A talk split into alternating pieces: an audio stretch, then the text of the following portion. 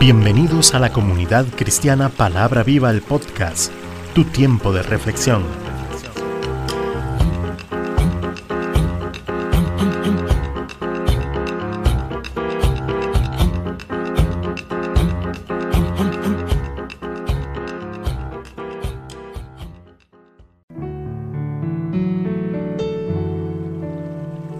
Hoy con Cecilia Alpizar.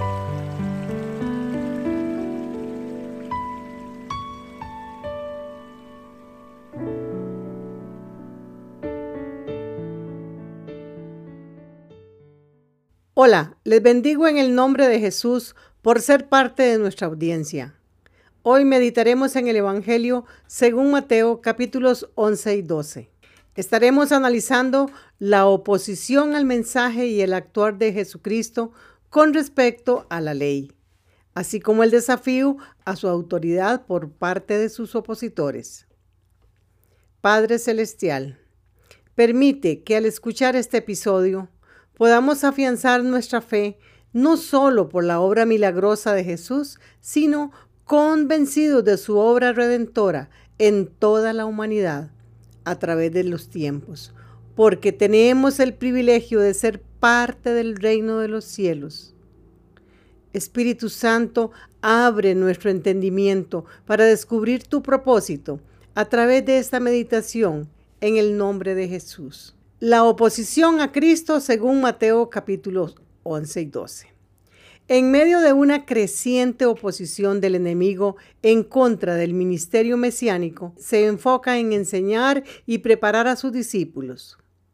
Había muchas personas en la época de Jesús que no reaccionaban con fe ante el mensaje de juicio y arrepentimiento predicado por Juan el Bautista, quien vino a anunciar al Mesías.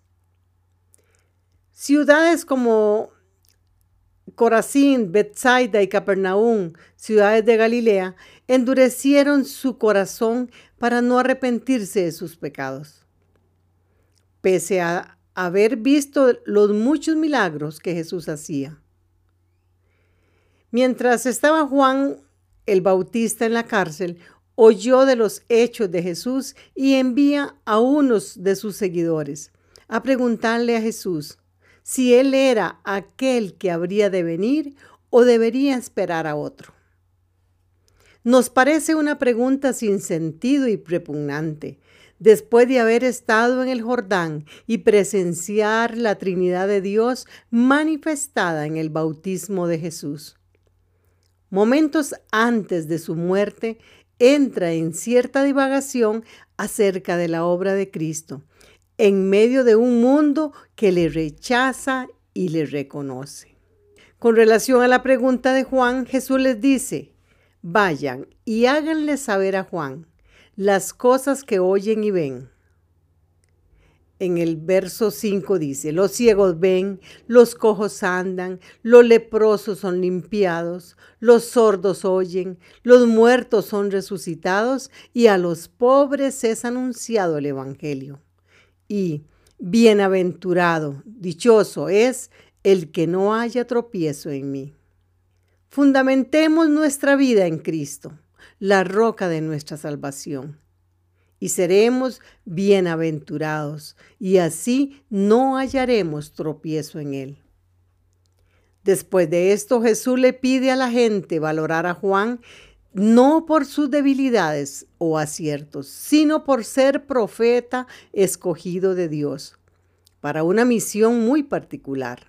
Sin embargo, cualquiera en el reino de Dios es mayor que Juan pues de él hacia atrás ninguno tuvo el privilegio que tenemos hoy de formar parte del reino de los cielos.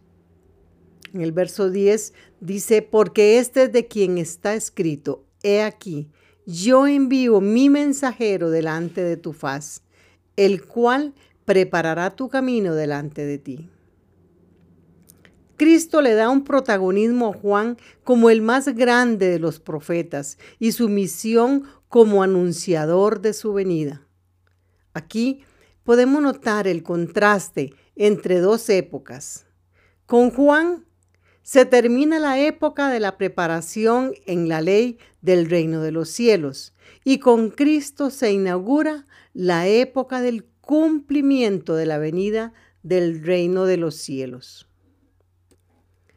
Al final del capítulo 11, en el verso 28, Jesús hace una invitación muy especial para los que están fatigados y cansados.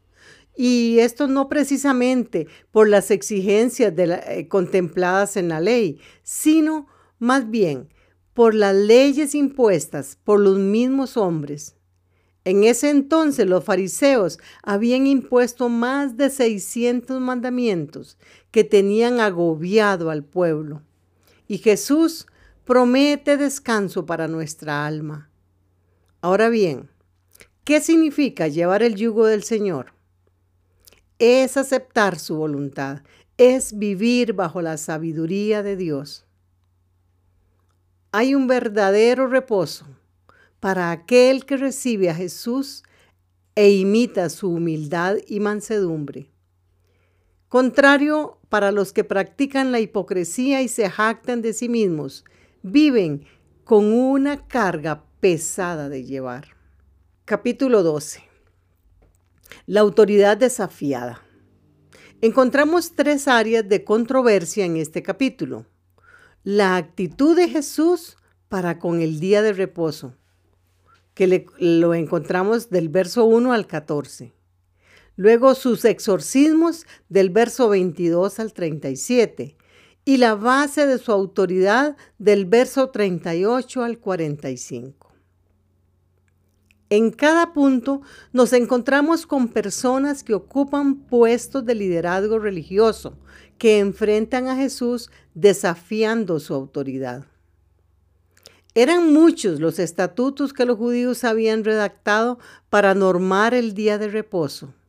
Reglamentos difíciles de cumplir, por eso cuando los discípulos de Jesús arrancaron espigas y comieron en día de sábado, son acusados por incumplir la ley y Jesús les enseña cuál es el espíritu de la ley y cómo es que Dios quiere misericordia y no sacrificio. También ese mismo día sana un hombre con una mano seca para enseñarnos cuál es el verdadero sentido del día de reposo y el interés de Dios. Cristo es nuestro reposo. Y lo más importante es que ya no es de un solo día, sino de todos los días, para todos los que aceptamos su sacrificio en la cruz. Qué gran diferencia. Hay una, una gran verdad que la ley se centra en aquellas cosas que no debemos hacer. Pero Cristo y en Cristo nuestra prioridad está en lo que sí debemos hacer. Ahí se marca la gran diferencia entre la ley y la gracia. Cuando Jesús supo que los fariseos se confabulaban para matarlo, se retiró de aquellos entornos, pero la gente le seguía y él sanaba a todos los que venían a él, a todos los enfermos.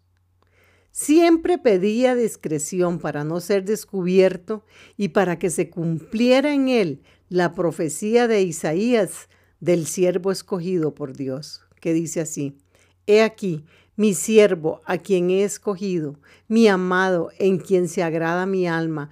Pondré mi espíritu sobre él y a los gentiles anunciará juicio. No contenderá, ni voceará, ni nadie oirá en las calles su voz. Esta profecía cumplida por medio de Jesús nos enseña a nosotros hoy cómo tenemos que vivir en estos tiempos. Andar, pensar y actuar como Jesús vivió. Los casos de exorcismo que se registran en el Evangelio siempre ocasionaron controversia. En la gente provocaban admiración y reacciones positivas, y en los fariseos y escribas la oposición era evidente quienes le atribuían estos actos al príncipe de los demonios.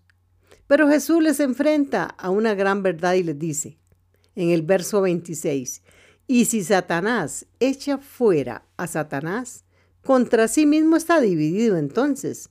¿Cómo pues permanecerá su reino? Quedando evidenciado que es por la obra del Altísimo que Jesús nos libera de, de toda posesión demoníaca. Verso 28. Pero si yo por el Espíritu de Dios, dice Cristo, hecho fuera los demonios, ciertamente ha llegado a vosotros el reino de Dios.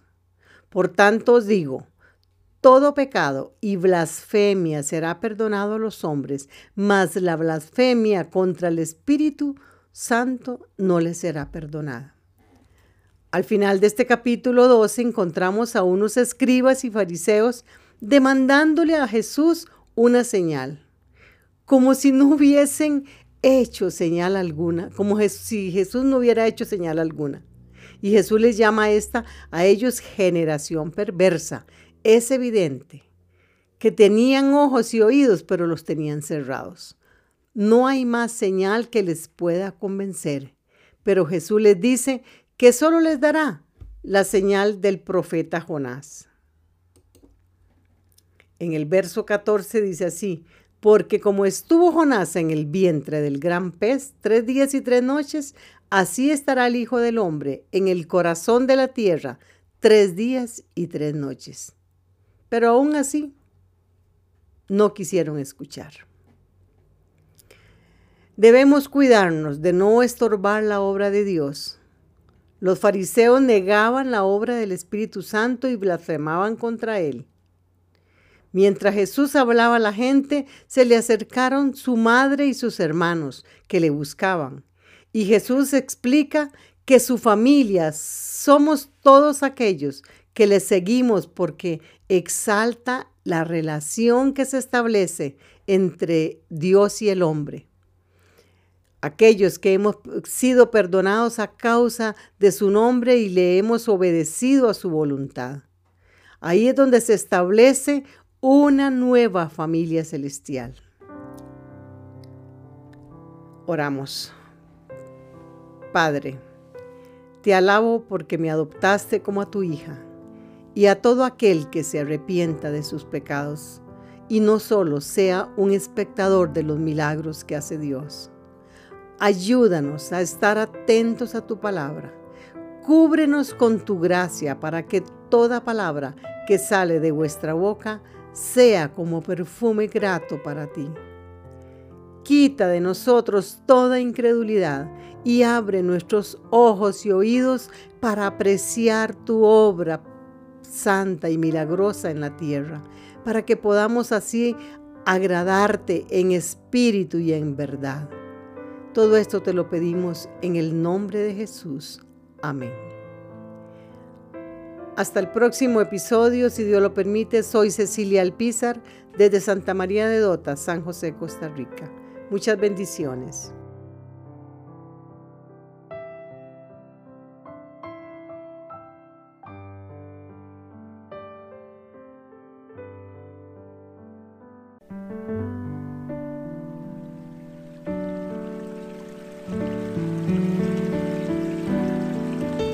Comunidad Cristiana Palabra Viva, todos los derechos reservados.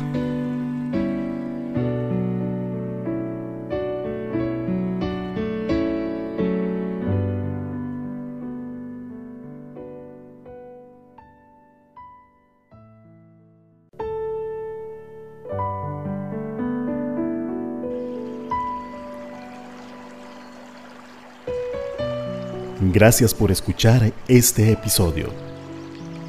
Si te ha gustado, no olvides compartirlo y valorarnos en nuestro correo electrónico palabra viva comunidad cristiana arroba gmail.com. Bendiciones.